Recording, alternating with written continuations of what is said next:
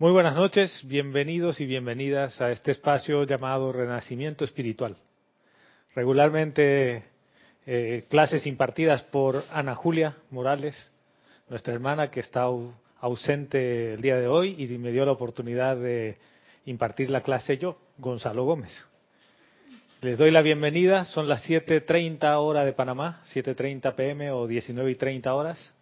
Bienvenidos y bienvenidas a todos aquellos que se comunican y se conectan a través de la Internet con nosotros, ya sea por Serapis Bay Radio o Serapis Bay Televisión, y bienvenidas a ustedes que están en cuerpo físico, mente y espíritu aquí. Gracias. Y gracias Mario que estás aquí acompañándonos igual, hermano. Eh, Mario está en los controles por si acaso él es el capitán que pasa sus comentarios a través de Skype. La cuenta es Serapis Bay Radio. Por lo tanto, si tú quieres hacer un comentario en vivo durante la duración de esta clase, puedes escribir a través de Skype. Y si tienes alguna pregunta, le escribes a Ana Julia. Sí, ¿no? Que le escribo a Ana Julia sobre esta clase. No, me puedes escribir también a mí, gonzalo este mes tenemos bastantes actividades. Eh, la próxima semana empezamos la semana del peregrino, que dura una semana, desde el domingo 11, ¿sí? Domingo 11 de junio, hasta el domingo 18 de junio del año 2017. Tendremos igual la transmisión regular de clases, pero en este mes en junio tenemos dos servicios de transmisión de la llama. Uno el 17 de junio, que es el templo de la precipitación, de la llama de la precipitación de Royal Teton, y el domingo 18 de la llama de la ascensión. Y además tenemos Serapis Movie ese mismo día. O sea que nos esperan bastantes actividades este mes. Bien. El tema que preparé para hoy un poco en línea con lo que Ana Julia ha estado compartiendo con ustedes del maestro ascendido Kuzumi. Ella ha estado usando el libro de la Edad Dorada, ¿sí? Yo me he ido un poquito primero por el Diario del Puente a la Libertad y después vamos a entrar a la Edad Dorada. Yo tengo una pregunta y el título de la clase es ese. ¿Confías en tu discernimiento? Primero, sería bueno saber qué es el discernimiento. ¿Qué es para ustedes el discernimiento? Para mí el discernimiento es esa quedada voz que tenemos dentro de nuestro corazón, la que nos no avisa. ¿Te avisa qué? Me, avisa, por ejemplo, yo voy por un camino y, y me dice, no, por ahí no es. Y yo ese sentimiento que que está dentro de mí me dice que no y yo no hago caso y cuando no hago caso no me salen las cosas bien. Ya. Es como nuestra intuición, es la capacidad, pues, digo yo, como de, de escuchar a tu corazón al momento de tomar decisiones. Ya, bien. Y si ustedes están conectados por Internet, también pueden hacer sus comentarios. ¿Qué es el discernimiento? Porque para saber si yo confío en algo, necesito saber qué es y estar con los ojos abiertos. Y antes de llegar al discernimiento, esto tiene que ver con la iluminación. Y la iluminación es la que te permite ver. ¿Qué es lo que te permite ver la iluminación? La iluminación es lo que te permite ver los defectos en el otro. Y hoy el amante de la enseñanza causalmente es del, dios Meru que habla sobre la iluminación y dice, la iluminación te permite ver la deidad en el otro.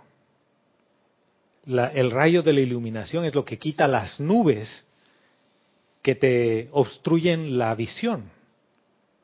Entonces, el discernimiento como tal es algo que me permite diferenciar una cosa de otra. Pero si yo no puedo ver, ¿cómo puedo diferenciar una cosa de otra? Si yo apago las luces de este salón ¿cómo puedo diferenciar una pared que está pintada de azul de otra pared que está pintada de blanco si no hay luz? Un poco difícil, ¿no? Abres los ojos, haces el mayor esfuerzo, pero no hay la iluminación necesaria, por lo tanto, No ves ni distingues que una pared es azul y la otra es blanca. Que por cierto aquí tenemos una pared azul y otra blanca. El discernimiento es esa capacidad, como decía Génesis, de diferenciar algo, de reconocer algo. Pero ¿qué es lo que te permite discernir? ¿Qué es lo que tú vas a diferenciar? Una cosa es seguir la voz interna. Y yo podría discernir si la voz interna viene de la presencia yo soy en mí, o la voz interna viene de alguno de los vehículos inferiores, ¿no? Y para eso el maestro ascendido Kuzumi nos da el famoso criterio HAP.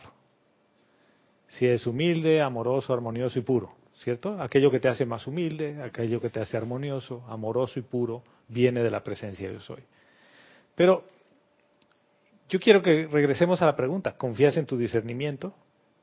Candy aquí decía, sí, por supuesto que sí. ¿Y tú, Génesis? ¿Confías en tu discernimiento?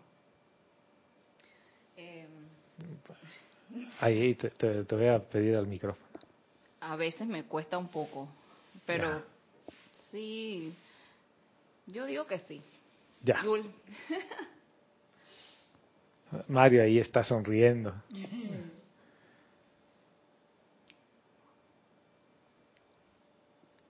A la luz de lo que uno conoce en un momento dado, confía en lo que discierne y en lo que diferencia. Entonces, les voy a dar un ejemplo. Si yo me pongo unas gafas o lentes con estos vidrios amarillos, ¿ustedes han visto esas gafas? Que tienen los vidrios o los cristales son amarillos, que sirve para ir a lugares como los de nieve, para resaltar ciertos colores. Este filtro amarillo va a hacer que la pared azul que está aquí yo la vea verde. Y la pared blanca la vea amarilla. Mi discernimiento va a permitir diferenciar los colores y voy a decir que hay una pared amarilla y una pared verde. Y voy a confiar en lo que me están reportando los sentidos externos. ¿Sí? Hasta que venga alguien y me diga, pero quítate los lentes, quítate esas gafas y ve bien. Y cuando vea bien, voy a decir, ups, la pared no era verde después de todo, era azul. Y no era amarilla, era blanca. ¿Eso hace que yo desconfíe en la capacidad que tengo de discernir? ¿No? Les pongo otro ejemplo. Un día para ti una persona es buena, porque ha ayudado a mucha gente. Y después te enteras que la persona, un gobernante, ayudaba a mucha gente robándose millones de dólares para embolsillárselos. Entonces, ¿era bueno? Es que era Robin Hood. Un Robin Hood. Un Robin que robaba. Y se quedaba con parte del botín. Entonces, ¿es bueno o no es bueno? Él es bueno. Al, micrófono, por favor. sí, él es bueno, pero bueno, robando. Tú puedes acercarte el micrófono ahí, si quieres el 4 contigo y el 3 con, Yo digo que sí, que era bueno. Que era bueno robando. Sí. Pero pese a esos ejemplos, todavía me dicen, si yo confío en mi discernimiento. ¿Nunca has cambiado de forma de pensar? Nunca de nunca. De que una vez pensabas de una forma y tú podías poner las manos al fuego que era así, y meses o años después piensas de otra forma y puedes meter las manos al fuego de que es así. Antes sí, hace mucho tiempo atrás sí pero ahora ya no. Pese a eso, confías en lo que disiernes. Porque lo que pasa es que como que estoy concentrada, eh, centrada en mi presencia y, y vivo eso, que le he hecho caso a mi discernimiento y me ha ido bien, entonces yo voy por esa línea y yo me siento bien. Ya. Y también es como, bueno, como dice Candy, la parte de sentir cómo me siento yo al momento de con ciertas decisiones que yo tengo en mente tomar. Y, pongo un ejemplo, yo hace poco eh, tomé la decisión, hace dos semanas, de renunciar de, de mi... ¿De tu empleo? Sí. Ya. Entonces, cualquiera me dice, y ya conseguiste otro lugar. Y, o sea, me, me, me criticarían, pero yo le hice caso a mi corazón, cómo yo me sentía. Claro, si te sientes mal, ¿por qué te quedas? Ajá. Y si te sientes bien, ¿por qué te vas? Esto siempre nos recordaba Jorge. Sí, entonces, sí, sí. En la enseñanza se nos enseña que si sufres es porque por ahí no es. ¿Yo qué hago allí? Entonces, si me estoy sintiendo, me estaba sintiendo infeliz todos los días porque lloraba todos los días. ¿Qué hago allí? ¿Qué haces allí? Entonces me pongo a dudar de que, ¿y qué pasará? Pero si yo soy es el presente, ¿y qué hago con mi fe? Todas esas cosas, yo tuve mis armagedones. Como claro. Dice. Pero al final es como yo me siento. Y yo me sentí libre. Y yo decidí que eh, si sufres porque quiero, entonces se, se, queda allí, entonces yo no quiero estar allí. Lógico. Quien puede tomar la decisión eres tú. Y ya y en, en, su momento hice lo posible para trabajar la situación con las herramientas que tengo de la enseñanza. Y, o sea, no, nada, no, no cambiaba mucho la situación. Era, andaba como un péndulo, un día bien, mañana mal, en claro, la tarde bien. No quiere decir que a la primera vez que le diste el colmillo al lobo saliste corriendo. Tú te quedaste, diste la oportunidad de decir, bueno, a ver, si yo cambio y esto sigue igual, ¿qué hago aquí? O sea, he hecho todo el esfuerzo de que las cosas funcionen y sigo sufriendo y me sigo sintiendo mal. Quiere decir que por aquí no es. Eso, eso pasó. Sí. Ya. Gracias, Génesis, porque esto nos lleva a un punto interesante de, de, todo esto. El maestro ascendido Kuzumi nos habla del servicio de la llama dorada de la iluminación y después del discernimiento. Y esa parte que tú nos, nos compartes es, ¿qué es lo que no estoy viendo en esta situación que me hace sufrir? Y necesito ver qué es lo que me hace sufrir para tomar una decisión. O basta con que estoy sufriendo y quiero dejar de sufrir. Quiero irme por un lugar en el cual yo sienta amor. ¿Sí? ¿Estamos por ahí? Está pensando. No, en, según mi discernimiento, la situación que yo viví en ese lugar de trabajo tuvo su aprendizaje. Ya, y, sirvió de algo. Sí, y la persona que llegó ahí a mi vida que, que yo me hacía llorar siempre, ella eh, tuvo una finalidad allí, me hizo ver algo que no sabía de mí, pero ya, hasta allí creo que eso, eso para mí, eso, eso fue su... O sea que no todo fue, pérdida. No, no todo fue pérdida. No fue pérdida, aprendí muchas cosas sí, pero pero ya, vamos a, adelante, yo ya, ok, extraje la información, ya sé lo que hay que hacer, mejorar, cambiar, lo que sea. Es hora de trabajar, pero entonces ya no puedo, ya no debía quedarme allí porque seguía sufriendo. Claro. Uh -huh. Perfecto. Sí, Mario. Flor Narciso de Mayagüez, Puerto Rico. Dios te bendice, Gonzalo, y a todos. Dios te bendice, hermana. Bienvenida. Gonzalo, me acabo de dar cuenta que no confío en mi discernimiento pues la mayoría de las veces sé que debo hacer algo y hago lo contrario. Sin embargo, confío en un taxista, ya que siempre tengo la certeza que me va a llevar al destino deseado. Gracias por traer esto a mi conciencia. Gracias, hermana. Porque resulta que a veces confiamos tan ciegamente en lo que supuestamente discernimos que no estamos usando el discernimiento como nos lo dice el maestro ascendido Kuzumi.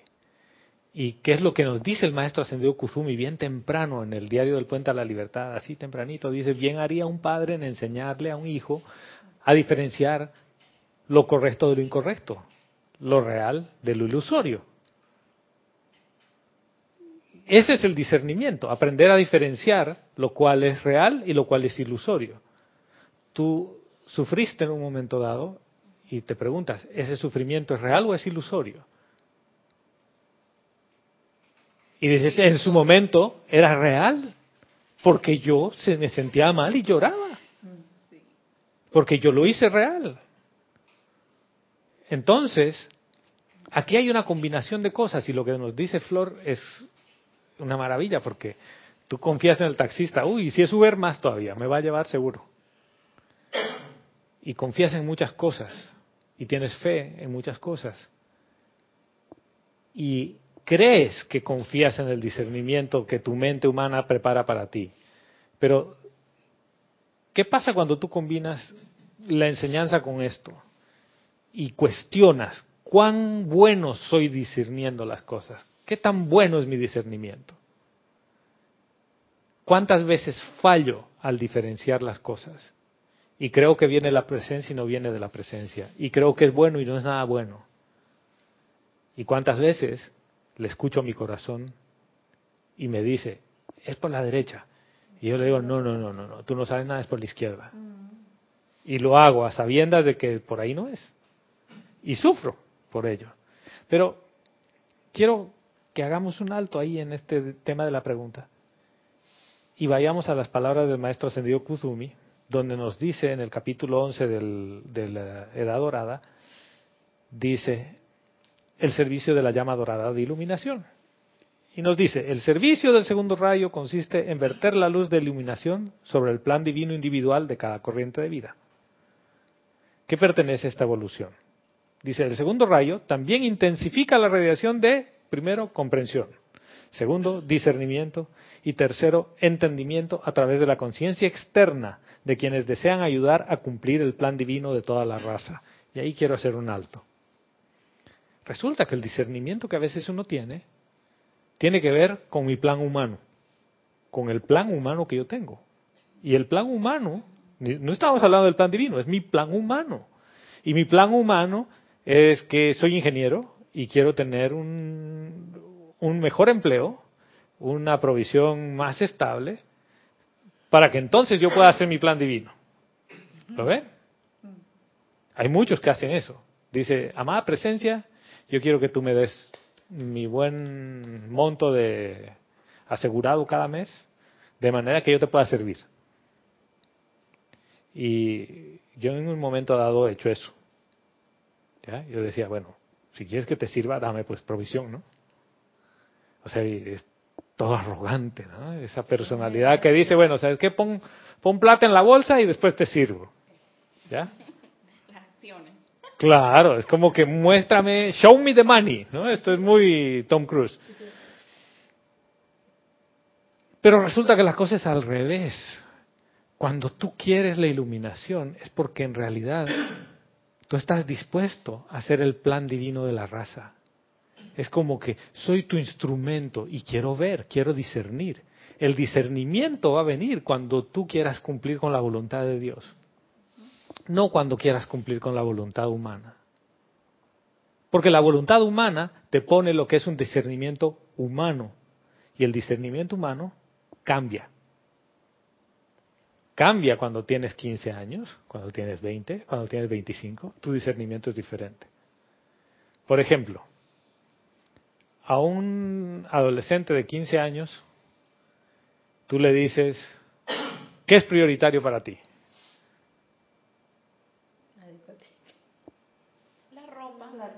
la ropa y las apariencias eh, físicas. Y a una persona de 25 años le dices, ¿qué es prioritario para ti? Graduarse ya en la universidad. Ya, quizás 25 años ya está graduado y ya está casado. y te, te, dice quizás bienes, materiales. tener una casa, un carro. ¿Eh? Y le preguntas a una persona de 50 años, ¿qué es prioritario para ti? Y te dice, ser feliz o salud. Tener un poquito de plata. ¿Eh? Entonces, ¿en qué momento de la vida tú le preguntas a alguien qué es prioritario para ti y te responde la presencia de Dios yo soy?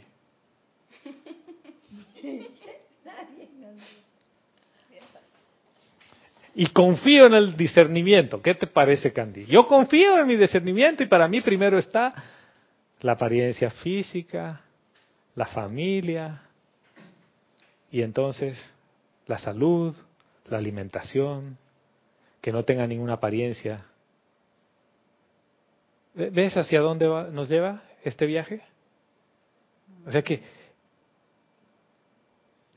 ¿cómo he construido ese susodicho discernimiento? ¿A base de qué?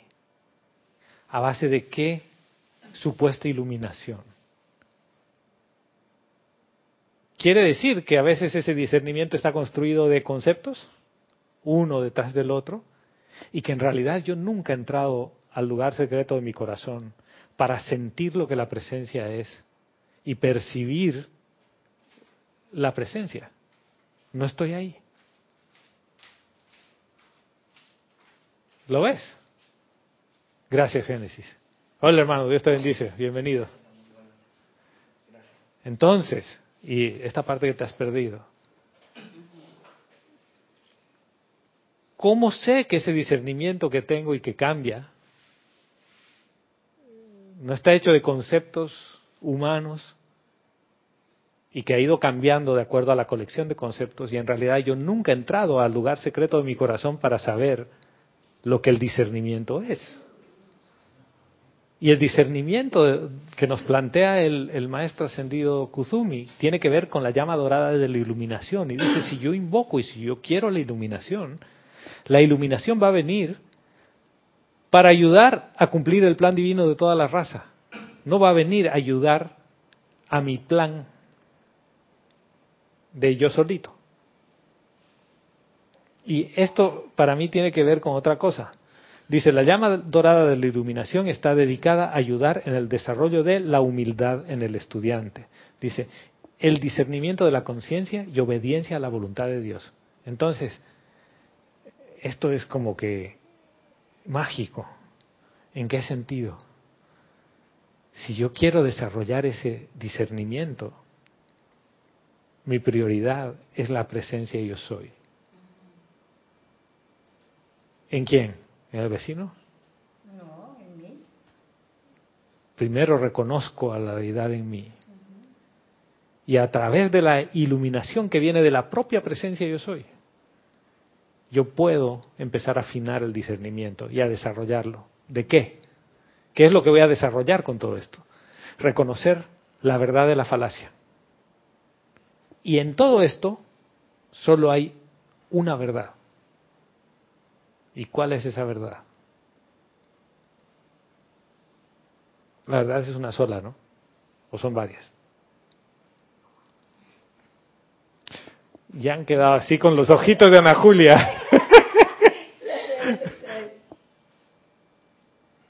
La verdad, la voluntad de Dios.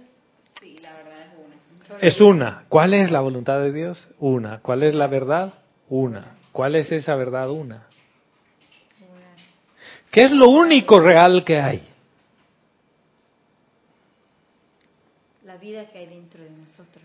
¿Y eso cómo se llama? La presencia de Dios. Yo soy. Yo soy. Mira qué interesante. Porque eso es lo único real que hay. Esa es la única verdad. Quiere decir que la iluminación que viene de la presencia te ayuda a discernir la presencia que es real de aquello que es ilusorio o es irreal. Entonces tu discernimiento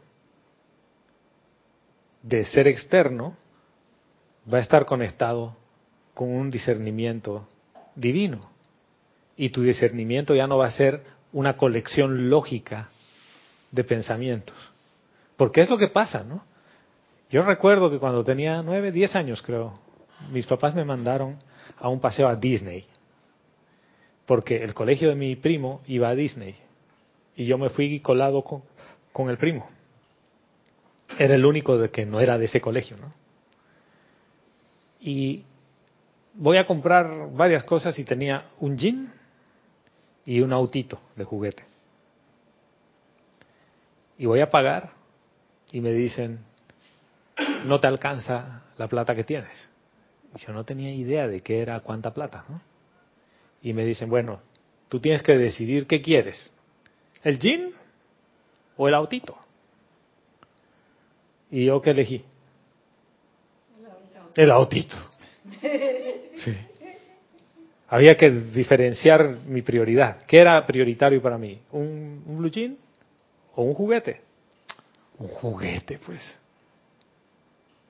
Y uno dirá, pero ahí no has usado discernimiento, eso era lógico. No, porque el corazón de un niño lo que quería era jugar. Y estaba siendo honesto con lo que quería. Pero cuando ya empiezas a crecer, empiezas a, llenarte de colección de conceptos y a alejarte de, esa, de ese mecanismo natural de toma de decisiones y de acción, y dejas de discernir.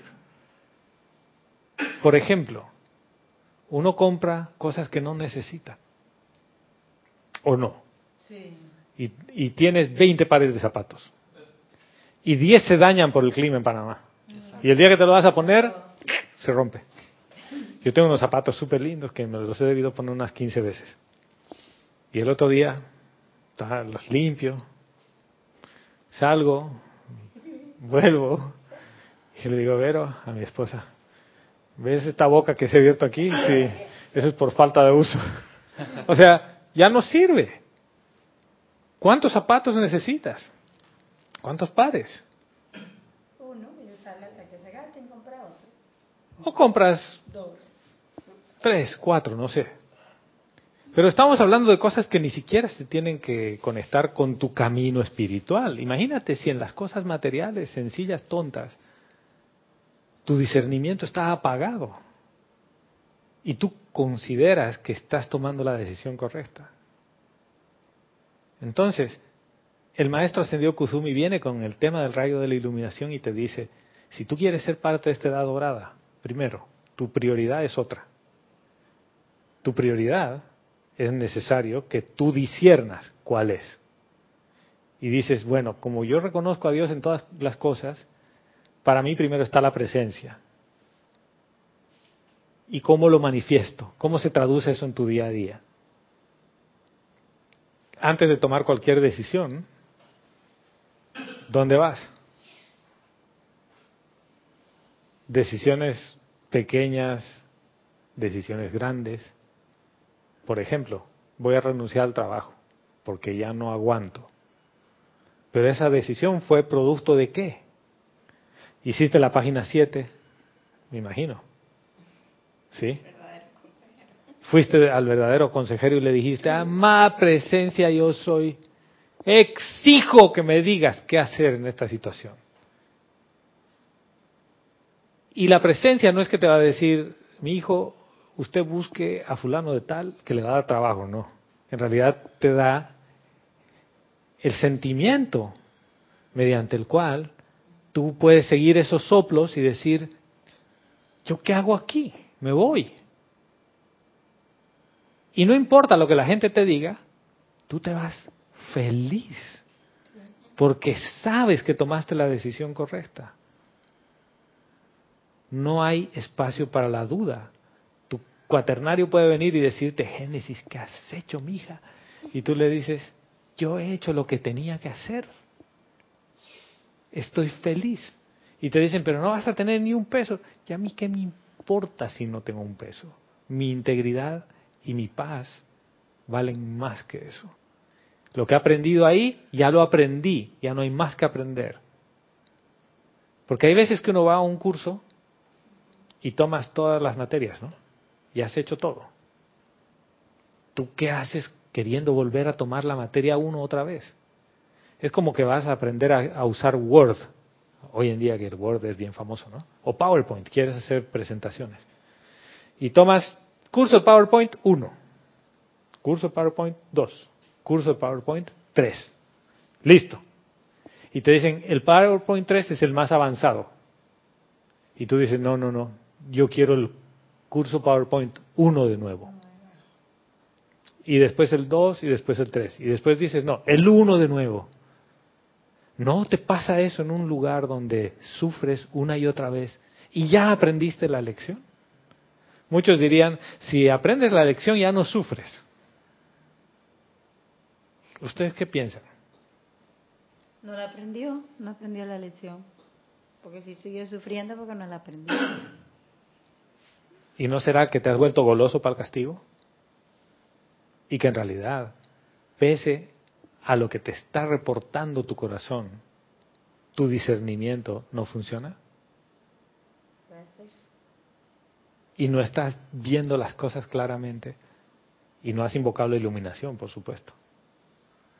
Mira, yo por ejemplo te puedo contar mi historia. Yo trabajaba con los niños y yo era feliz con mi niño y todo económicamente dependía de eso y todo. Y yo hubo un tiempo que yo hice una parada y yo le llamaba presencia de Dios. Yo me fui de aquí y yo dije, yo me voy de terapia y cuando yo tenga tiempo para dedicarle más tiempo acá, yo vengo, pero tengo un problema. Yo amo mi trabajo, ¿qué hago? Y yo meditaba y meditaba y le hice caso a mi corazón y gracias Padre estoy aquí. Hoy estoy aquí porque yo dispongo de mi tiempo y veo más niños que lo que yo veía antes. Pero pusiste tu prioridad. Sí. Que tu prioridad era seguir en contacto con la enseñanza porque eso te llevaba a estar más íntimamente percibiendo la presencia de yo soy. Y la gente me decía que si estaba loca, que, que cómo iba a dejar trabajo, que esa era mi fuente de ingreso. Y, yo confío en, en, sentimiento y en discernimiento y, y gracias Padre han pasado cosas Ahora, de todas las veces que tú usas el discernimiento, ¿cuántas veces lo haces invocando, oyendo a tu corazón y obteniendo esa iluminación y sabiduría que viene de ahí? ¿Cuántas veces lo haces? Aquí hay muchas veces, no una vez. Hay veces que uno lo hace y veces que no. Sí. Sí, hay ocasiones en donde hay, eh, pasa una situación que uno ni espera y uno queda como que, ¿qué hago? Y hay que resolver rápido, o sea, no hay tiempo como para... Estás como venado encandilado, ¿no? Exacto, no hay tiempo como para pensar, que bueno, dame una hora para resolverlo, o sea... Dame cinco porque... Hay que resolver, dizque, en el momento. Por ejemplo, si se prende una casa, un ejemplo, no hipotético, o sea, ¿uno qué va a hacer? el cerebro de una vez se activa y que busca agua. A veces uno se queda así. y, y, te quedas te catatónico y ves lo que arde la casa. Y te dice, pero haz algo. Y quedas paralizado. Exacto. Otras veces buscas a correr el agua y tiras agua y aumenta el fuego, porque resulta que lo que estaba ardiendo, por lo tanto, no, no te da velocidad de reacción para ciertas cosas. Sin embargo, si en la mañana tempranito y cada vez que puedes y que quieres, entras al lugar secreto del Altísimo en tu corazón, esa capacidad de discernimiento y de reacción se vuelve más rápida. Y tomas siempre las decisiones correctas, inclusive en modo automático. exacto. Se genera un momentum. Más que hablar del momentum, en realidad es que el cuaternario empieza a depender de la presencia. Y eso es lo que se llama la independencia. La liberación viene por ahí. Y pareciera que no está conectado, ¿no? Porque uno dice, pero ¿qué estás hablando de iluminación, discernimiento y liberación? Sí, es que viene por ahí. Viene por ahí porque empiezas a ver las cosas de tal manera y tu cuaternario empieza a percibir lo que hay en tu corazón de tal forma que ya decide no hacerle caso a los sistemas externos y actúa en base a lo que viene de adentro. Y a veces uno lo pone como momentum, como algo que va a crecer, ¿no? Y en realidad esto es algo que decrece. ¿Qué es lo que decrece? La nubosidad que hay afuera. ¿La qué? Nubosidad. Todo estaba lleno de nubes, pero la iluminación que surge de tu corazón es tal que empiezan a disiparse las nubes. Por lo tanto, hay menos obstrucción. Y a mí me gusta verlo así, y no tanto como que crece el momentum y que me vuelvo más superpoderoso. Porque en realidad la presencia yo soy en tu corazón ya es superpoderosa. Pero ¿por qué no puede manifestar esa iluminación que a tu ser externo le permita ver y diferenciar lo real de lo ilusorio. ¿Por qué no? Porque hay obstrucción de por medio. Cuando empieza a salir la luz hay cosas que la distorsionan y que te hacen ver las cosas de una manera... Por ejemplo, ¿cuántas veces uno ve parejas y dices, ay, qué linda es esta, esta pareja, ese matrimonio, qué feliz? ¡Wow! Es un ejemplo a seguir. Y cinco años más tarde los encuentras en la calle y tu esposo, no, ese tal por cual ya lo he dejado. Pero ¿qué pasó? Y tú veías la apariencia de una pareja bella y perfecta y ella andaba con otro y él andaba con otra. En ese momento. En ese momento. Y tú los veías felices juntos. Entonces, ¿qué parte de, de lo que ven tus ojos y de lo que perciben tus sentidos externos te están reportando lo que tú percibes como verdad?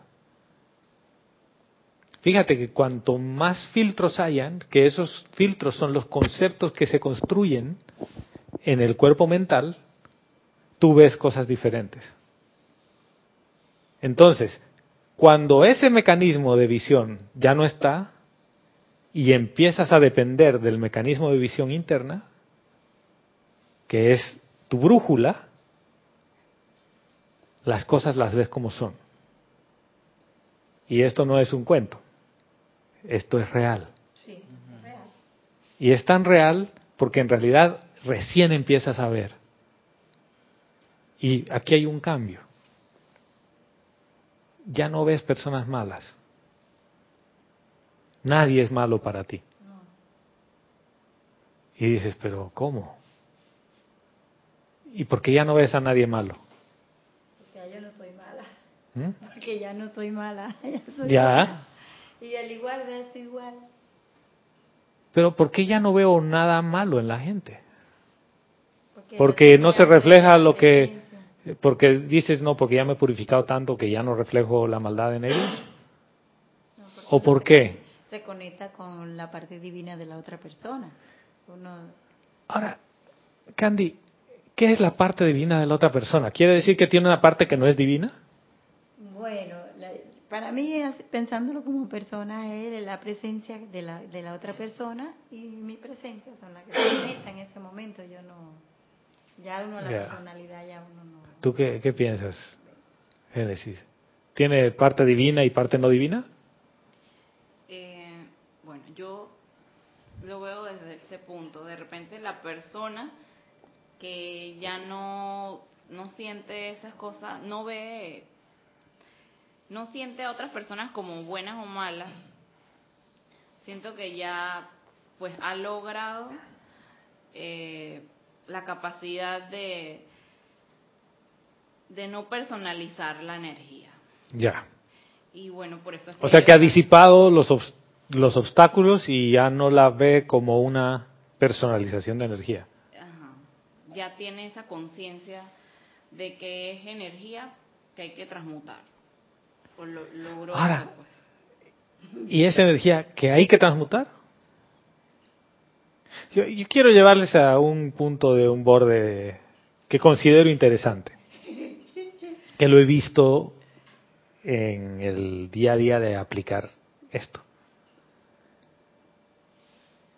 Esto va bastante tiempo antes, cuando te dicen Dios está en todas partes y Dios es uno solo y hablamos de la omnipresencia de Dios. Entonces, si Dios está en todas partes y Dios está en todo, ¿cómo puedo ver en una persona, sitio, condición o cosa, una parte divina y una parte que no lo es? Es que yo la veo toda divina, yo nada más veo lo divino. dice, yo solo veo lo divino y dice, yo veo lo divino en la otra persona. Quiere decir que por fuerza hay algo que no es divino. ¿Ves? Entonces el discernimiento y la iluminación van por ahí. Que en realidad empiezas a dejar de ver lo ilusorio. Y lo ilusorio es la personalización de la energía, que es una ilusión. Porque en realidad las, cada uno de nosotros está actuando con energía divina, con energía de Dios, ¿o no? Sí. Si no sería la presencia que está dándote el aliento de vida. Tú no estarías aquí. O sea, tú como manifestación externa, como cuaternario y como persona que habla. Pero yo de verdad creo eso. ¿De verdad estoy convencido que es así? Si estoy convencido que es así, quiere decir que reconozco mi fuente de vida, una, y como veo a Dios en todas partes y en todo, todo es divino. Divino, pero sí. Inclusive la persona que me hace la vida de cuadritos También. y que me hace sufrir y llorar. Yo tengo mucho cliente divino. Hermoso. Ella eh, este, dice, tengo muchos clientes divinos. Quiere decir que hay otros que no lo son. Eh, ¿Viste? ¿Viste? Tengo clientes que son muchos clientes divinos. ¿Y los otros? También son divinos. No, es que hasta las que me hacen Al micrófono, por favor. que me hacen llorar, esas son que me aman, porque veo la presencia de Dios en ellos. Bueno, señora, yo quiero que esté aquí a, la una. Señora, no puede ir. No, es a la una, cuando llego a la una. Ay, no, mira que bebé está dormido, no le podemos hacer la terapia ahora. Ay, a la una, justo es la hora de sueño del bebé. Pero usted me pidió a la una. Ay, sí. Bueno, vengas otro día, ni siquiera perdón. Y tú. Es que, por, eso, lo que el maestro ascendido Kuzumi nos muestra es quitarle la parte romántica y libresca a esta parte de la enseñanza, donde a veces uno confía en su cuaternario inferior y en la personalidad y en lo que en teoría ve y discierne, y confías ciegamente en lo que estás tomando como decisión y en realidad tú no estás viendo lo real y lo ilusorio. Porque lo real solo es la presencia yo soy, pero si la presencia yo soy está en todo, porque es una presencia yo soy manifiesta en el mundo de la forma, quiere decir que yo no creo en tal manifestación de la presencia una, y creo en varias individualizaciones, por lo tanto es tu presencia y mi presencia. ¿Te fijas cómo de rápido hemos vuelto al péndulo y a la dualidad? Porque para que haya dualidad, tiene que haber que tú tengas tu presencia y yo tenga mi presencia. Y no es la presencia. ¿Lo ves? Para eso sirve el rayo de la iluminación. Para que tú veas y reconozcas que la presencia es una sola. Y empieces a darte cuenta que la presencia que es real está en todo el discernimiento empieza a funcionar ahí. ¿Cuándo? Cuando dices, yo quiero hacer la voluntad de Dios, no quiero hacer la voluntad mía. Padre, yo quiero hacer tu voluntad. Porque cada vez que yo hago mi voluntad chiquita, meto la pata. Todas. De 100 veces, 100. Esto ni la lotería sería tan certera. ¿O no? Todas las veces que tú eliges ir por donde tu yo chiquito quiere, sale algo mal. Aunque a veces parece que se ha salido con la suya, ¿o no? sí. ¿Cuántas veces dices, ah, salió bueno el negocio? Y algo dentro de ti te dice, el otro con el que hiciste el negocio se siente engañado. Entonces, ¿a mí qué me importa? Yo hice el negocio que yo quería. Yo hice un negocio con una señora y Y más adelante te encuentras otro con el que haces el negocio y no te queda otra que hacer el negocio y tú te sientes engañado. Ah, yo me sentí engañada. Cambia ahí está. Yo antes, yo estaba viniendo ahora en el carro y al venir hacia aquí, en el tráfico que había,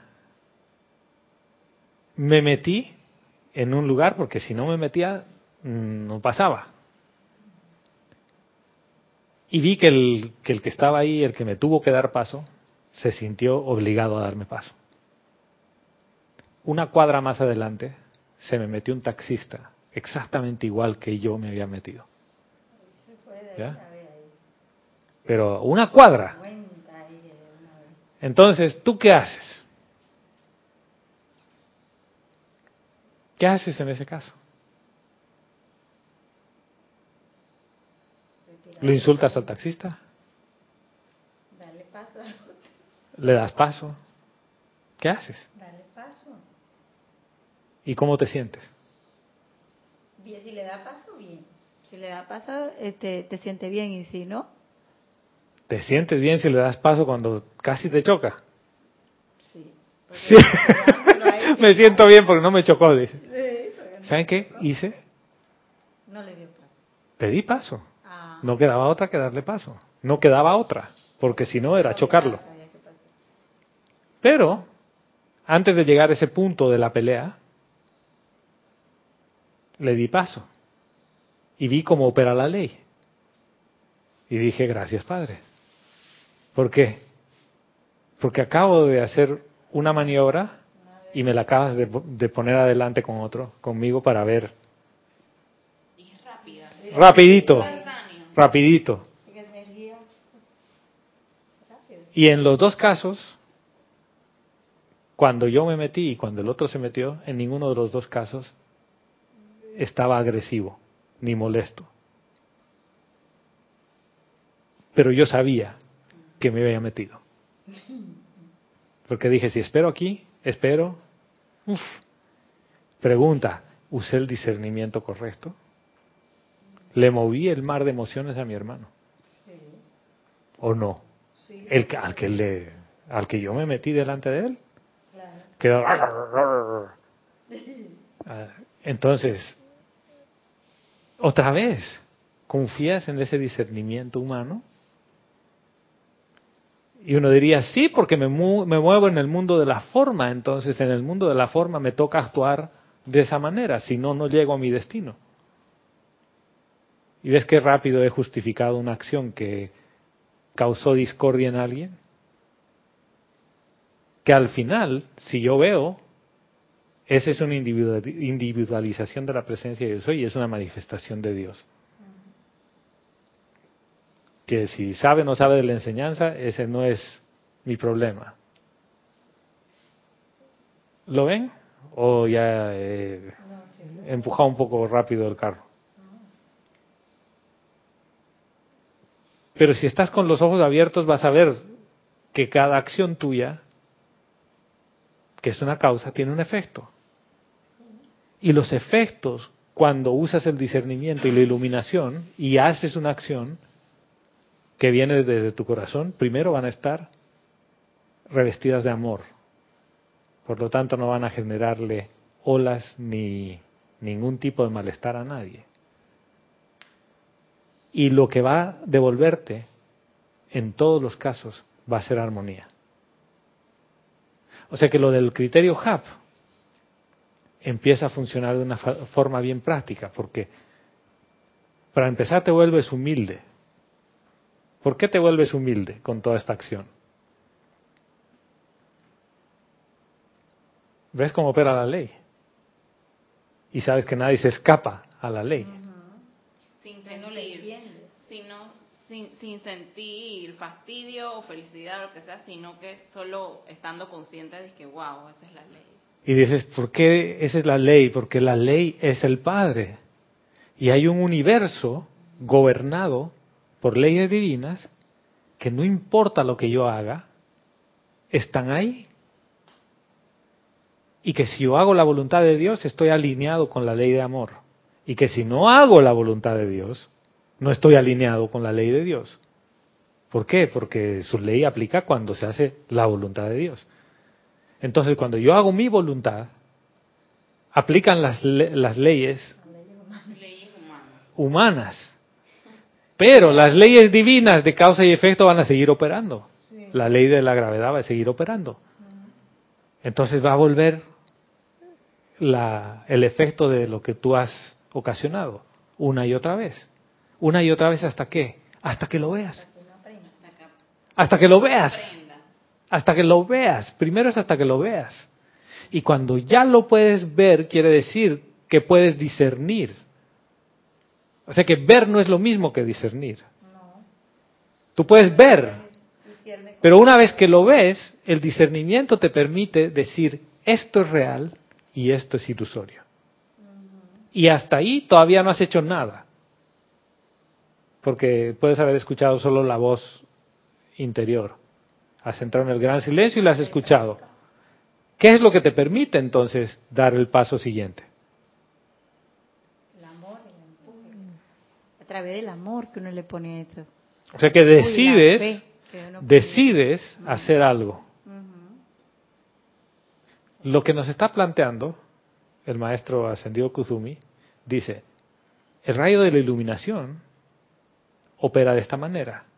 Te permite ampliar tu entendimiento, tu discernimiento y tu comprensión si tú quieres hacer el plan de la humanidad.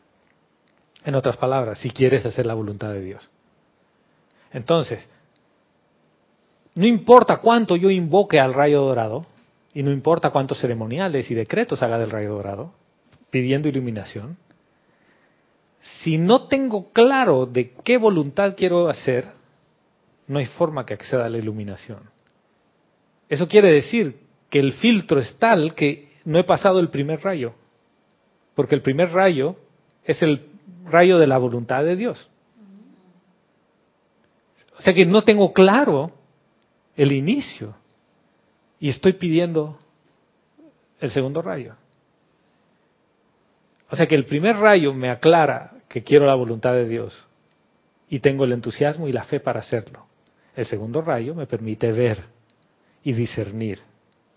Y una vez que discierno, me permite tomar la decisión para entrar en acción. Y el entrar en acción es que por amor a la presencia yo soy, lo hago.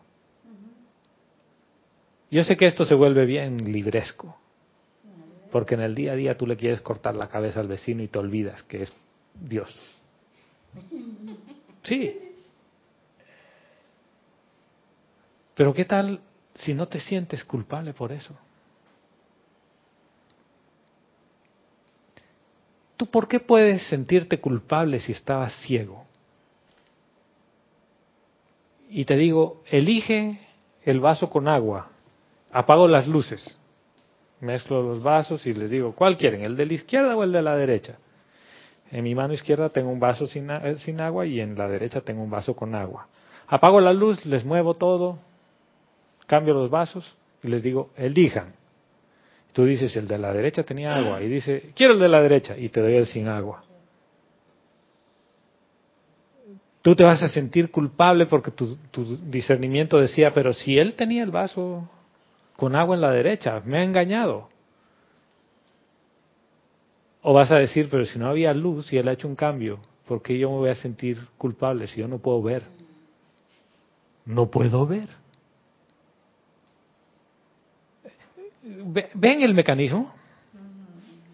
Esto es como que, de alguna manera, lo que yo percibo es, el maestro ascendido Kuzumi te, te cubre con un manto, que es el manto dorado del silencio, para decirte, ¿sabes qué, mi hijo, mi hija?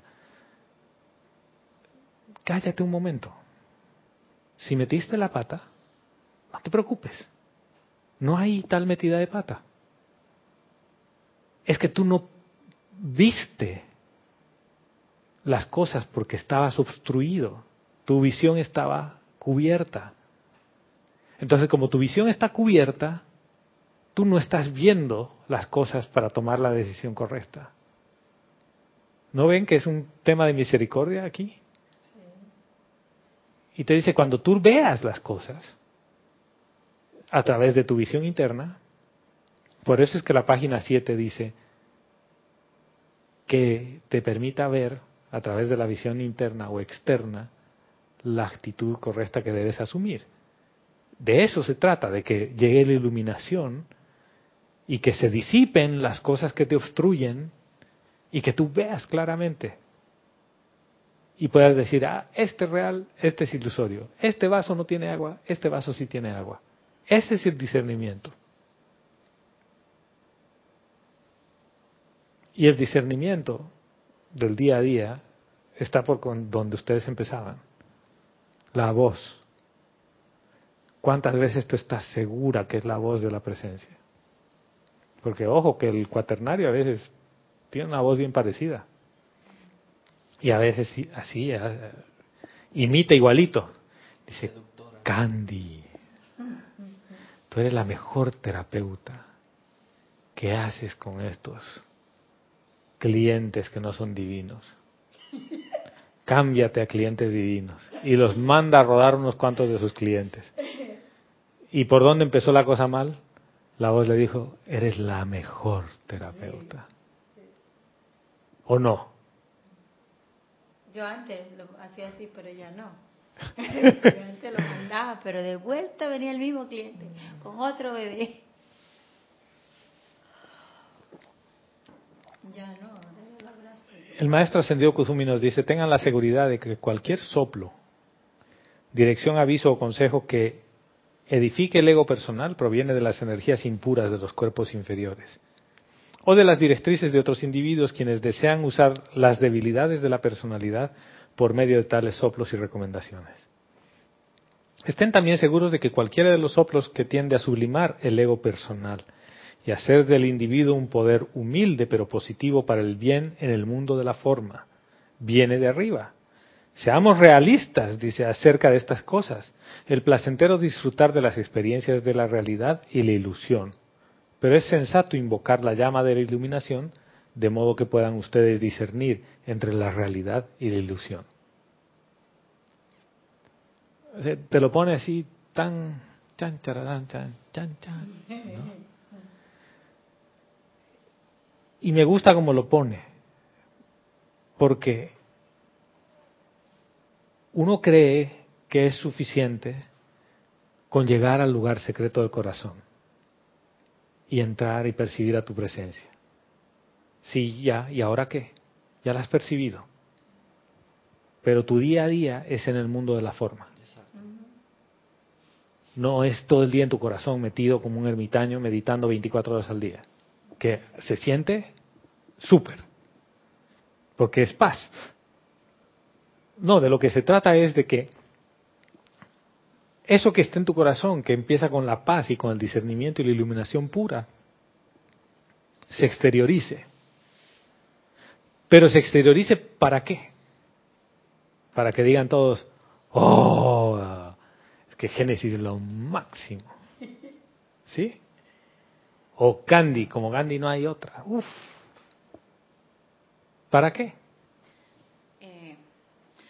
Para que uno, para que esa sea tu guía en el sendero eh, y bueno, que hagas eso con humildad, ¿no?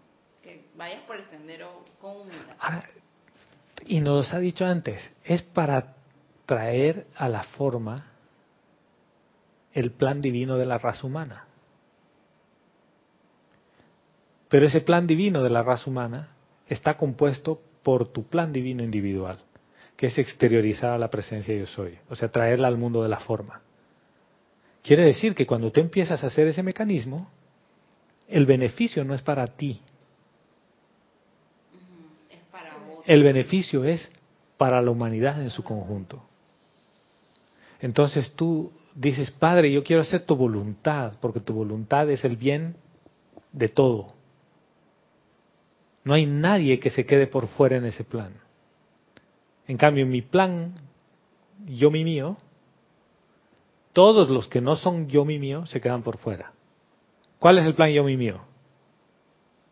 El plan, del yo mi mío. Eh, mi vida profesional. Mi vida profesional. Mi familia. Mis amigos. Mi país. Mis pasatiempos. Mis pasatiempos. Todos los que son así mis, ¿no? Y mis Panamá, Todo. Todos esos son mi yo, mi mío. Y Mr. Panamá y todo, y, Miss de donde tú quieras. Es mi Miss. ¿No? Es mi hijito, es mi hijita. Todos esos no son parte del plan general. Sí, yo, yo lo veo eh, como una orquesta en donde eh, están los violines, están los instrumentos de metal, todo esto, que todos son importantes para que la sinfonía o la pieza que vayan a tocar suene como, como tal. Cada una, obviamente, por ejemplo, los violines tocan una melodía totalmente diferente a lo que tocarían las trompetas. Claro. Pero es importante que cuando se une cada todas es, es, es algo maravilloso. Imagínate que la, la orquesta, todos los violinistas están no solo desafinados, sino que en huelga.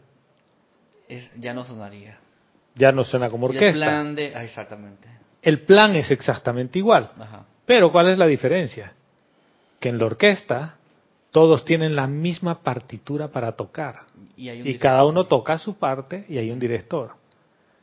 Si lo vemos el plan divino como una orquesta, está la presencia yo soy, que a través del maestro ascendido San Germain, que es el avatar, es el director de la orquesta. Exacto. Y tú dices, Su Majestad San Germain, representante de la nueva era, yo en nombre de la presencia yo soy, sirvo al plan. ¿Cuál parte de la partitura me toca? Exacto. ¿Ya? Y te dice, ah, usted es violinista. Y no es el maestro ascendido San Germain quien te va a decir, es la presencia en tu corazón que te dice, esto es lo que tú haces. Y eso es lo que tú haces. O, te recuerda, porque no se supone que uno ya eh, en los planos internos sabe qué tiene que hacer. Pero ¿quién es el que sabe en los planos internos? ¿La personalidad? No. No. El santo ser crístico. Exacto. Por lo tanto, Ok.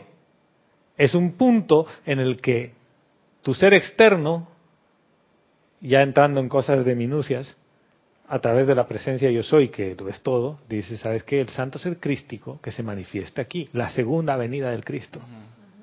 Pero no es la segunda venida así como que va a venir el Maestro Ascendido Jesús y va a cambiar. No, no, no. Este es un tema bien práctico. Es bien de día a día. ¿Qué es lo que viene? Viene la iluminación suficiente para que tú veas en cada situación a Dios. Y dices, yo voy por ahí. ¿Por qué? Porque tienes bien claro que tú quieres hacer la voluntad de Dios. Y tienes bien claro que Dios está primero. Eso quiere decir que el primer rayo para ti está clarito. Y tienes el entusiasmo para hacerlo. No importa cuántas personas con cara de jeruca vengan al frente tuyo. No importa. No pierdes el entusiasmo por hacer la voluntad de Dios. Y vas a lugares que aparentemente son horribles con gente que es aparentemente desagradable.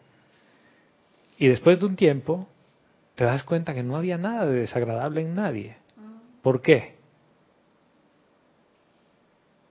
Que la manifestación de la presencia a través de esa persona. Porque cuando veías partes desagradables, estabas viendo todo obstruido. Sí, y ahora uno eh, piensa que, o sea, uno, uno comprende, ¿no? De que eh, lo que hace cada quien es para aprender y no es porque sea un pecador.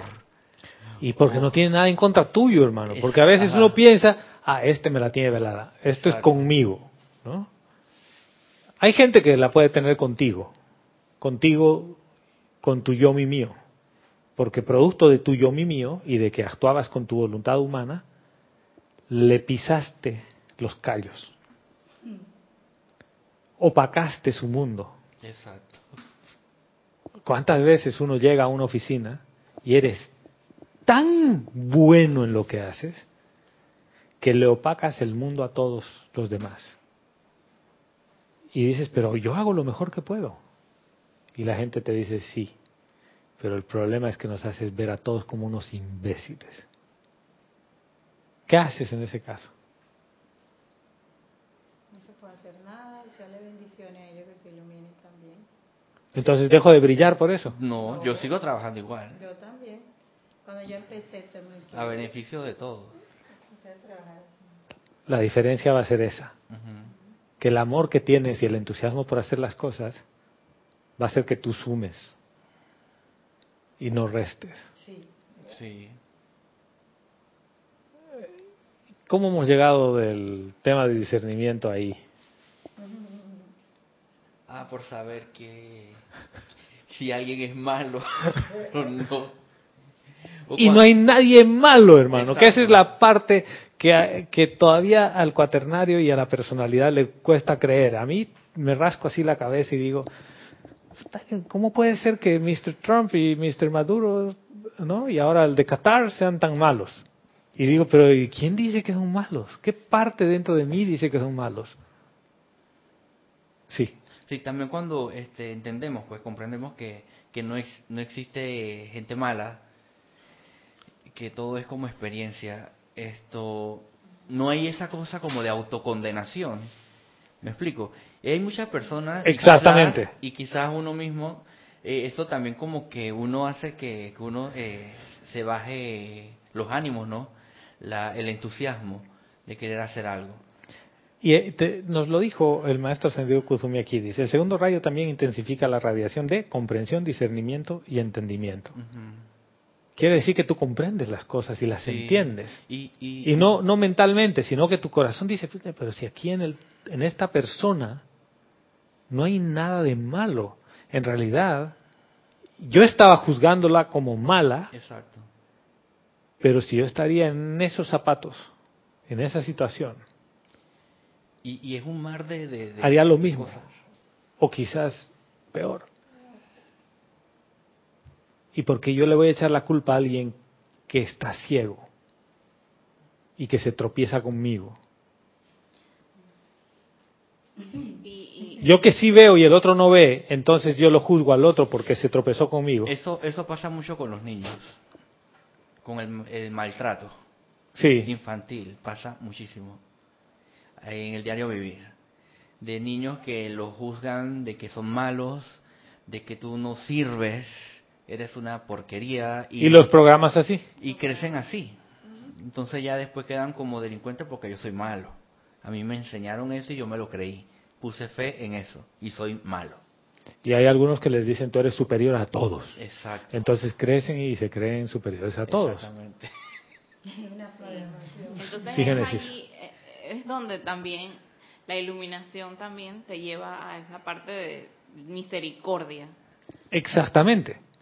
porque ahí uno realiza y comprende que, que de verdad hay que tener misericordia por todas las situaciones, porque cada uno tiene su historia difícil o- y, y- y por eso se comportan así, ¿no? Todos estábamos en la misma, también- en el mismo salón de clases y todos con, con mucho ánimo para sufrir, ¿no? Y yo me volví en la causa de sufrimiento del otro y el otro en la causa de sufrimiento mío y, y gozábamos nuestro sufrimiento. Y después te das cuenta y dices, acabo de abrir los ojos y ver las cosas como son y no hay por qué sufrir. Y veo que mi hermano todavía sufre. Y esta vez es mi hermano, no del yo mi mío, sino es mi hermano de la raza humana que está pasando por una experiencia que yo también pasé, que ahora lo puedo ver.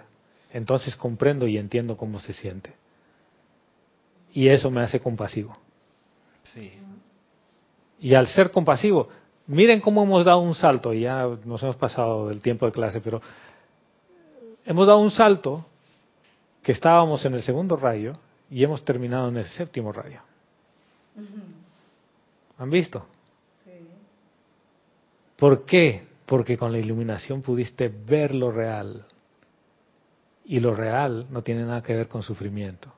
Entonces te haces compasivo con la vida y llegaste al séptimo rayo de la liberación. Exacto. Por eso les decía que esto te libera. Sí. Y cuando comprendes que la gente se tropezó porque tenía los ojos cerrados, ¿tú qué haces juzgándolos? Es más, la actitud tuya cambia. Si tú ves a una persona que se tropieza contigo y te golpea, y en realidad la, la ves como arrogante y pasa así caminando, ¿cuál es tu reacción? Dices, "Puta, este que se cree, ¿no?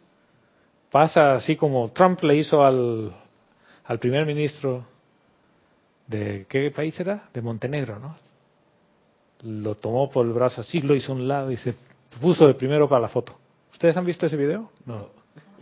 Él estaba viniendo por atrás y el primer ministro estaba hablando así y Trump lo agarra por el brazo y lo empuja a un lado y se mete adelante como un chiquillo se arregla el saco y se para primerito para la foto. ¿Ya? Si tú lo ves así dices qué tipo más arrogante pero si dirías, pero si Trump, la persona esta está ciega, no ve, y lo hizo a un lado porque no ve. ¿cambiaría en algo tu forma de pensar? Exacto. Un poquito, ¿no? Sí, sí, sí, estoy consciente de que la persona no ve, está ciega, por la razón que sea, ok, sí. Estás en la calle y alguien te golpea y te das cuenta que es no vidente. Exacto. Cambia inmediatamente tu forma de ver las cosas y dices, pero si esta persona tiene una limitación. Eso pasa cuando uno no ve las cosas claras. Tus ojos funcionan, pero no llega la información porque no estás viendo con la iluminación. O sea, de esto se trata, de que la única forma de que esto empiece a aclararse es que tú vayas a, a tu corazón y entres al lugar secreto del Altísimo y estés ahí en esa radiación de amor que es la presencia. Y que te reconozcas y en realidad dices, pero si yo soy lo que yo soy. Y cuando dices, yo soy lo que yo soy y empiezas a ver las cosas, cuando ya abres los ojos físicos, dices, "Ah, pero yo por qué le estaba echando la culpa a esta persona si no tiene nada de culpa. Perdón, Padre, porque he estado yo aquí echándole un poco de petróleo a la gente. Con fósforo. Y eh, obviamente, y le encendía fuego por ahí mismo. Bueno, oye, nos hemos pasado de tiempo. Mario, te estamos haciendo aquí. ¿Alguna pregunta? ¿Duda? Porque si no va a ser hasta que llegan a Julia y que si no a la clase del domingo. ¿Duda, pregunta? Nada. Génesis ha quedado así como... ¿Tú tenías preguntas? Sí tenía una, pero eh, se me fue. O sea, porque después nos metimos, quedamos en el, en el séptimo rayo. Eh, sí. Que el, el discernimiento es la capacidad de, diferen- de, de- de ver dos cosas. Es lo que te permite el juicio. O sea, tu, tu mental está diseñado para juzgar, ¿sí? Y lo usamos para juzgar a las personas. Pero en realidad el mental es el que te ayuda a diferenciar, junto con el resto de tu cuaternario, en el mundo externo, lo real de lo ilusorio, pero viniendo de tu corazón. Porque es el que te puede hacer la, la- la concretización de lo que ves. El que registra, junto con tu físico. Y es el que puede transportar eso y decir es real o no. O sea, eh, mi cuerpo físico para ti es real, ¿sí? Pero para un físico cuántico es ilusorio, porque en realidad el cuerpo está constituido de campos electromagnéticos y no hay nada sólido. Y eso te lo pueden demostrar en la película Matrix, cuando lo hemos visto, todo eran numeritos, ¿no? Exacto. ¿Qué es lo real? La magna presencia. la presencia yo soy, que es la que hace que este campo electromagnético con los electrones tomen una forma aparentemente real. ¿Y por qué esto no es real? Porque si sería real, sería imperecedero.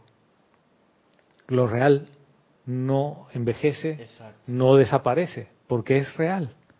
Lo ilusorio desaparece y el cuerpo físico va a desaparecer. Sí. Hasta la comida tiene fecha de... Todo tiene fecha de expiración. ¿eh?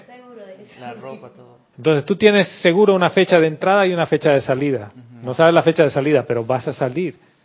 Pero la presencia yo soy no tiene fecha de nacimiento ni fecha de muerte. ¿Por qué? Porque es la vida misma. Y al ser la vida misma, es lo único real. O sea que la capacidad que tienes de discernir va a ser la capacidad de reconocer a la presencia yo soy de todo aquel que es de lo que se ha creado en un mundo de la forma. Inclusive vas a poder discernir de aquello que viene de tu corazón versus aquello que viene del mundo ilusorio. Y el mundo ilusorio incluye todo lo que es la efluvia humana. Sí. O sea que este, este es un mecanismo mediante el cual tú puedes ver y diferenciar. Pero ahí te puedes quedar. ¿O no? Yo me puedo quedar parado en una esquina y ver cómo a una señora mayor se le acerca un hombre y le roba la cartera y se va corriendo. Y digo, ¿es correcto o es incorrecto? Dices, es incorrecto, porque se ha aprovechado la señora. ¿Qué hiciste al respecto? Nada. ¿Me puedes robar a mí? Entonces, me da miedo. Entonces discerniste, pero no hiciste nada. ¿Lo ves? Es esa capacidad que te permite ver una cosa y diferenciarla de otra. Hasta ahí va el discernimiento y hasta ahí viene la iluminación. Pero cuando tú tomas acción en pro de hacer algo, viene el tercer rayo. Ya me acordé que era Sí. también. Eh, una vez viví una experiencia. Eh, iba caminando por la cinta costera y un, este, una persona me, me- me quiso robar las zapatillas. Lo que tenía pues. Sí. Y entonces me sacó un cuchillo de cocina y me lo puso aquí. Entonces yo dije, bueno, yo le hablé normal. Yo dije, bueno, en verdad sí te puedo dar mis zapatillas, pero dame las tuyas porque yo no pienso caminar por aquí descalzo. Te cambio, te Sí. cambio de zapatillas. ¿Tú te imaginas? Yo descalzo por aquí, me va a ver la policía y me van a llevar preso, yo le dije. Entonces él dice que, ok, está bien. Intercambiamos Y zapatillas. te cambió las zapatillas. Sí, no me quedaba otra, me quedaba un poco grande. Y entonces... Y a el otro le quedaban chiquitas. Exacto, pero seguro era para venderlas. Y entonces él se llevó mis zapatillas puestas. Y yo me quedé con las de él. Yo dije, o sea, qué pelotas. Mira que en, en Oriente, ante una, o sea, los que, digamos, vienen del budismo y demás cosas, ante una situación así, le dirían gracias. ¿Por qué? Gracias. Eh, puede ser porque piensa que a lo mejor la persona necesita las, las zapatillas. O puede ser que consideren que ellos causaron este efecto en algún momento y que al volver la energía a ellos, en esa forma, ellos están saldando la deuda. Exactamente. Sí, Eso es lo que le llaman karma. Es la acción de la ley. Yo le di mis zapatillas normal, así coge. Y nunca me dio te- miedo, no me dio nada Claro. de que me iba a, a apuñalear, nada, o sea. Yo creo que él se quedó en shock cuando yo le dije, vamos a intercambiar las zapatillas. Yo dije, mira, ¿qué vas a hacer con las tuyas si las tuyas están viejas?